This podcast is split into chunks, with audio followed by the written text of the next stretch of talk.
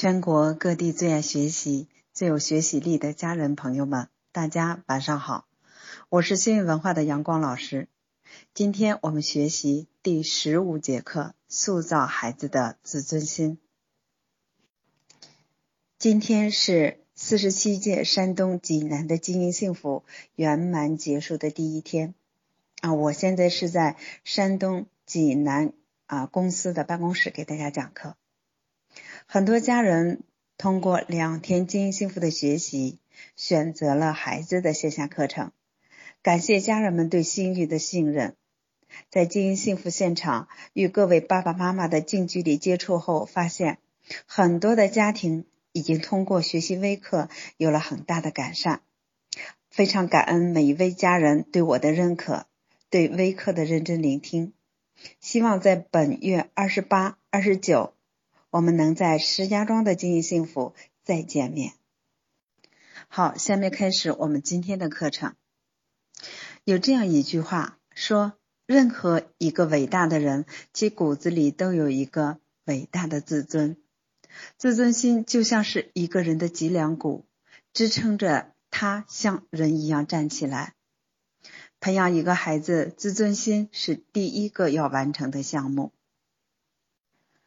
曹老师在塑造新生家庭的微课一直不断的分享，强调家庭成员中的自我价值感、自尊多么的重要，以及如何塑造一个孩子要想成为一个杰出的人，拥有高自尊、高自我价值感，那么他必须先接纳自己、喜欢自己、尊重自己，必须先在内心深处认为自己是有价值的。当他在内在的心里认为他很好，值得人爱和喜欢，他的内心就产生了自我价值，从而他就会产生安全感。这时，他的精神人开始向外扩张，他开始主动的探索知识，与人交往。这种自我价值的核心就是自尊心。如果把自尊心比喻成一个大树根，它的下面连着两个小树根，也就是羞耻心和上进心。简单来说，羞耻心和上进心组成了一个孩子的自尊心。那什么是羞耻心？就是人在做了错事、不好的事情的时候，感到羞耻、痛苦、难为情。一个孩子如果没有羞耻心，用句不好听但很准确的话来说，就是没脸没皮。比如。有这样的孩子，进行期末考试，孩子考了班上的最后一名，老师或者父母就跟孩子谈话，要他认真学习。这个孩子歪斜着身子，斜靠着墙说：“我很认真呢。”我们会说：“既然你认为你学习很认真，那作业为什么老不写呢？”他会理直气壮的回答：“我不想写呀。”那不写作业你觉得对吗？不对呀。那你明明知道不对还不写，考试又考了这么个分数，不觉得羞愧吗？孩子说：“我不会羞愧呀，有本事让他们也考一个最后一名，我看看。”遇到这样的孩子，我想再优秀的老师也很难在有限的课堂时间里教出理想的成绩。再厉害的父母也无可奈何。再说上进心，我们人类生存于这个社会中，需要实现自己的价值，从而得到别人的肯定，让自己产生成就感。当拥有这种感觉的时候，我们会不断的进步，要求自己不断的提高，从而得到更多认可与赞赏的目光。这就形成了上进心。可是，如果一个孩子没有上进心，同样一句话来形容就是破罐子破摔。这样的孩子内心对自己是不认可的，认为自己没有价值，觉得自己就这样了，不会更好，于是放弃努力与改变。这种情况是很可怕的。试想一下。如果我们的孩子没有自尊心，也就是没有了羞耻心和上进心，那会怎样呢？他就会成为一个类人生物。因为自尊心是一个孩子由动物变成人的关键，是自尊心的作用，才使一个孩子按人的方式来行为。人的教育是靠语言的，但动物的教育是靠鞭打的。所以，一个孩子如果没有了自尊心，成为一个类人生物，别人的语言对他起不到任何作用。他不会因为别人的嘲笑与批评而感到羞愧难受，那语言的教育在这里就完全行不通。所以，家长就只能用对待动物的方式去教育他，那就是打骂。想要塑造一个孩子的自尊心，其实并不难。家长只要做到两个字：尊重。最好的家庭教育从尊重孩子开始。何谓尊重？就是要清楚的意识到，孩子跟我们是平等的关系，他是和我们一样的人，拥有和我们一样的心理和情感。再比如，在我们大型的家庭教育讲座上做过这样一个实验：在开始讲座前，老师会要求所有的家长关闭手机或者调至静音状态，但是。总会有些家长不这样做，于是，当老师正在认真讲课的时候，一名家长的手机响了，他很不好意思的迅速的挂断了电话，歉意的看老师，但是老师突然拍着桌子大发雷霆，对这位家长说：“你怎么回事？我已经强调过会场纪律了，这件事很困难吗？你连这件事情都做不到？”怎么能教好孩子呢？自己都不能尊重别人、遵守纪律，你凭什么去要求你的孩子呢？你站起来跟各位家长道歉。这位家长低着头，迟迟不站起来。于是老师又更加过分的说：“算了算了，不想因为你耽误大家的时间。你要是愿意听，就把手机关掉；如果不愿意，现在就可以走人，我不拦你。”整个会场鸦雀无声，所有的人都在注视着这位家长。这位家长面红耳赤，突然站起来就要离场。那老师的试验目的也就达到了。工作人员赶快上前制止。老师真诚的一再跟家长道歉，并走下去邀请他上台。老师问这位家长：“你能谈谈刚才你的感受吗？”我想。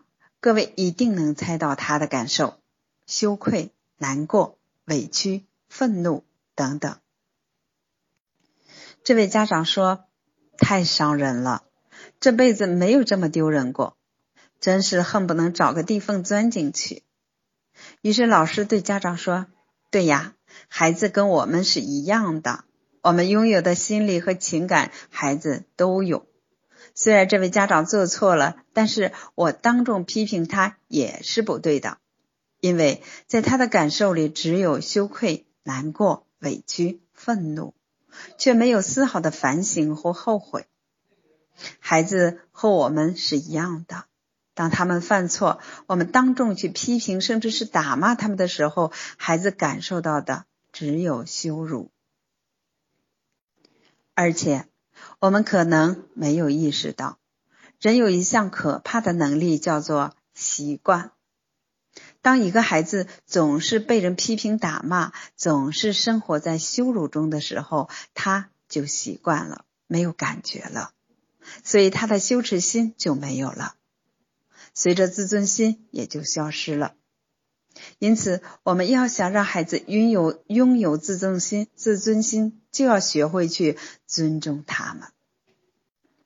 尊重孩子包括这几个方面：第一，平等的对待孩子。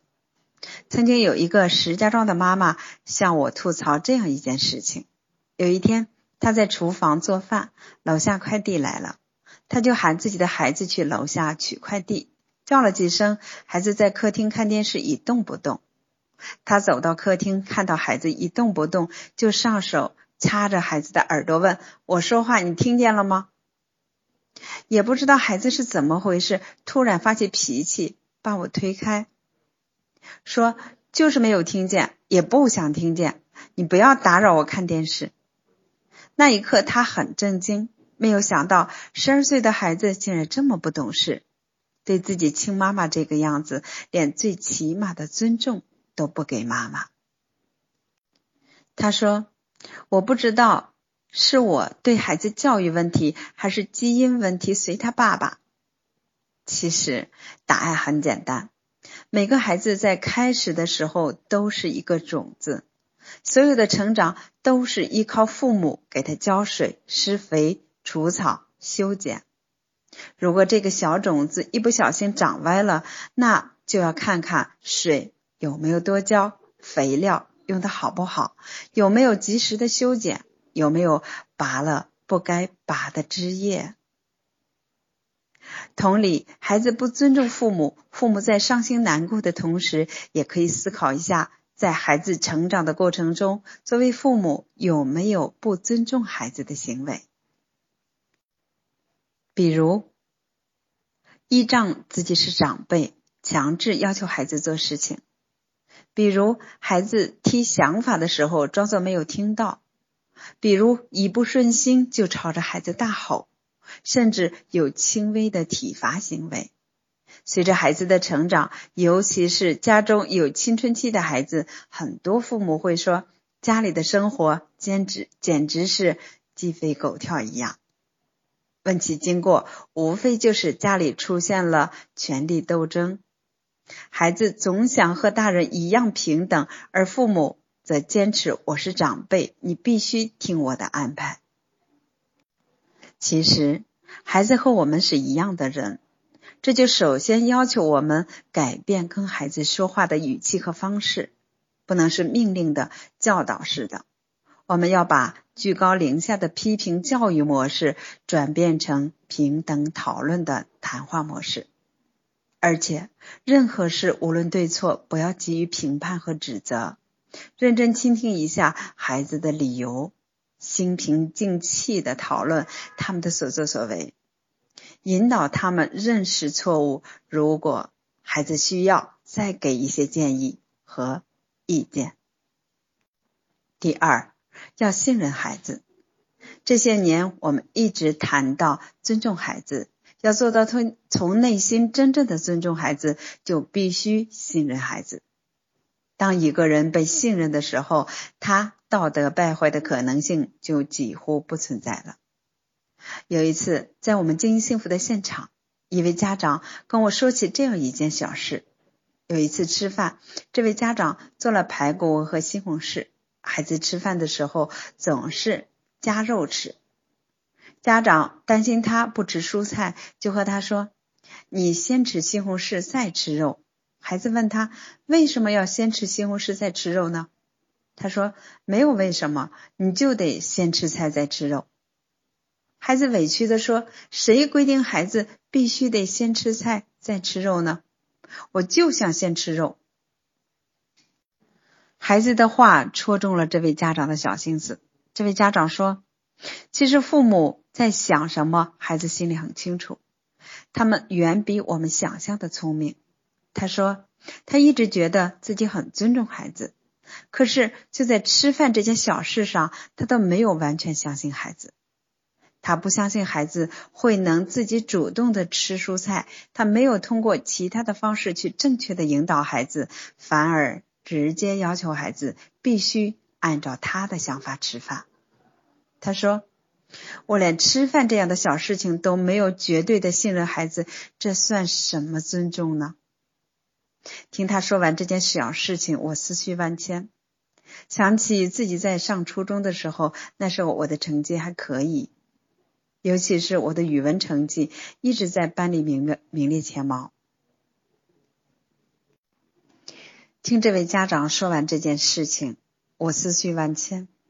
想起自己在上初中的时候，那时候我的成绩还可以，尤其是我的语文成绩一直在班里名列前茅，而我的作文经常被当作范文在班级里朗读。那年暑假放假回家之前，我把这一学期写的很多好的作文认认真真重新抄写一遍，拿回家给我的爸爸妈妈看。当我的爸爸看我看完我拿回家的作文稿件的时候，跟我说：“以你目前的水平是写不出这样的文章的。你是什么水平？我太清楚了。我觉得你这些都是抄的。”当听完爸爸说完这几句话，我当时竟然没有说任何话，只是拿着我的作文本回到自己的房间，然后把所有的作文都撕掉了。后来，每当家里有人问我作文写的怎么样，我都会回答三个字：是抄的。这也导致我在写作上再也提不起任何的兴趣，语文成绩也一落千丈。许多年之后，一次偶然的机会跟父亲闲聊到这件事情，父亲显然不记得这件事情了。他问我当时为什么不解释呢？我说：因为父母都不信任我，我觉得这对我来说是一种侮辱。真正的信任是完全不需要解释的。我对父亲说：“你知道吗？你们的信任是我成长的勇气，对我来说是一份笃定，是我在别人面前自尊体面的活着的养料。”父亲听完许久没有说话。再后来，从事家庭教育这样一份工作，一旦遇到家长指责孩子种种不当的行为的时候，我听完总是回复他们这样一段话：我说，王阳明先生在《致良知》中提到，每个人都是有良知的，即便是强盗和小偷，也是最起码的有良知的。我相信您的孩子是善良可爱的小天使，你相信吗？当家长含糊其辞、闪烁不定的时候，我会再次问这个问题：我相信你家的孩子本性善良，你相信吗？只有在基于信任的基石上，我们再继续下面的谈话。所以要做到尊重孩子，一定要做到信任孩子。三，不当众批评孩子，保全孩子的面子。要培养孩子的自尊心，就要时刻保全孩子的面子。很多家长认为孩子小，什么也不懂，更不懂什么面子不面子的。实际上，在孩子还不会说话的时候就有面子的。下面我们来看苏霍姆林斯基给他们的老师讲的一个故事。那是在一年级第一堂课上，四十双眼睛全神贯注地望着老师。孩子们屏住气息，听老师介绍学校的情况和学生守则。当老师讲到手、耳朵、衣服都要保持整洁的时候，所有的孩子都把自己的手放在桌子上，仔细的端详着，还互相检查着。这个时候，老师发现一个坐在最前排的黑着眼、黑眼睛的小男孩的耳朵很脏。他看了这个小男孩一眼，就说：“大家看，格丽莎的耳朵多脏，他没有洗耳朵就来上学，这样是不行的。”小男孩的脸先是发红，后来就发白了。三十九个孩子同时看着他，老师对他自以为是的教育方法感到很满意。他想，这样一来，这个孩子就永远不会脏着耳朵来上学了。接着，他又继续讲。学生守则。然而，他却没有注意到格丽莎一直到下课前都一动不动的坐在那里，也没有注意到格丽莎已经不像在这之前那样目不专睛注视着他的每一个动作。孩子的两个眼睛睁得大大的，但是眼眶里却饱含着泪水。而老师却根本没有感到他的批评竟然会使孩子伤心的连哭也哭不出来。第二天，格丽莎没有来上学，老师并没有给予重视，因为除了格丽莎以外，还有两个男孩子也没有来上学。第三天，格丽莎来了，头发剃得短短的，脸洗得干干净净的，身穿一件白色的衬衣。他坐在那里，显得有些紧张。可是老师却只注意到葛丽莎洗得干干净净的耳朵和手，忽略了她那拼命集中注意力的样子，绝不是一个七岁孩子所应该有的。一年级算术课上，孩子们都学会了数小棍子，并能从一数到十。只有葛丽莎数起来数起来没有把握，常常出错，而且还摆不好小棍子，因为他的手老是发抖。他总觉得全班的同学都在看他的耳朵，所以把头垂得低低的。老师对这一切都毫无察觉，相反的，他认为葛丽莎心不在焉，注意力不集中。这件事也影响到了别的学科。一年级的孩子们开始按字母表认识第一批单词了。葛丽莎早在上学之前就已经在家里学了几乎所有的字母，但在教室里她读的很不好，声音发颤，总是吞字尾，有时甚至把整个音节都丢掉了。老师又批评了她，这次是说她懒惰散漫。期中考试的时候，葛丽莎的算术和阅读都是二分。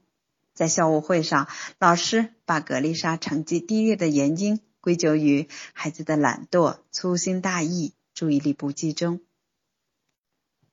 发成绩单后的第二天，葛丽莎的母亲就来找到校长，她坚决要求把她的孩子调到其他的班去。起初，她一直不肯说出要调班级的原因，后来才把情况原原本本的说出来了。原来，格丽莎终于把自己的伤心事告诉了妈妈，向妈妈倾诉了自己极大的委屈。她含着眼泪，重复的对妈妈说：“所有的孩子都看着他的耳朵。”所以，保护一个孩子的自尊心是多么的重要，它是孩子迈向成功的第一步。作为孩子的父母，努力的培植孩子的自尊心是我们的首要任务。好，今天的作业我们要做一个连线的啊作业，并在这二十一天里坚持做到以下几点，试试看，你会发现孩子的改变。